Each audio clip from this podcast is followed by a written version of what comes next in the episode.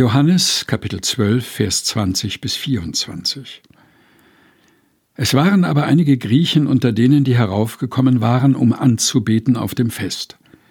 Die traten zu Philippus, der aus Bethsaida in Galiläa war, und baten ihn und sprachen, Herr, wir wollen Jesus sehen.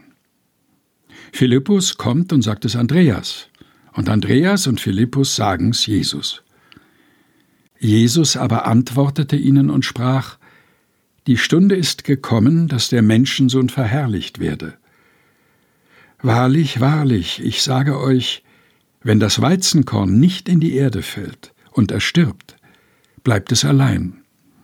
Wenn es aber erstirbt, bringt es viel Frucht.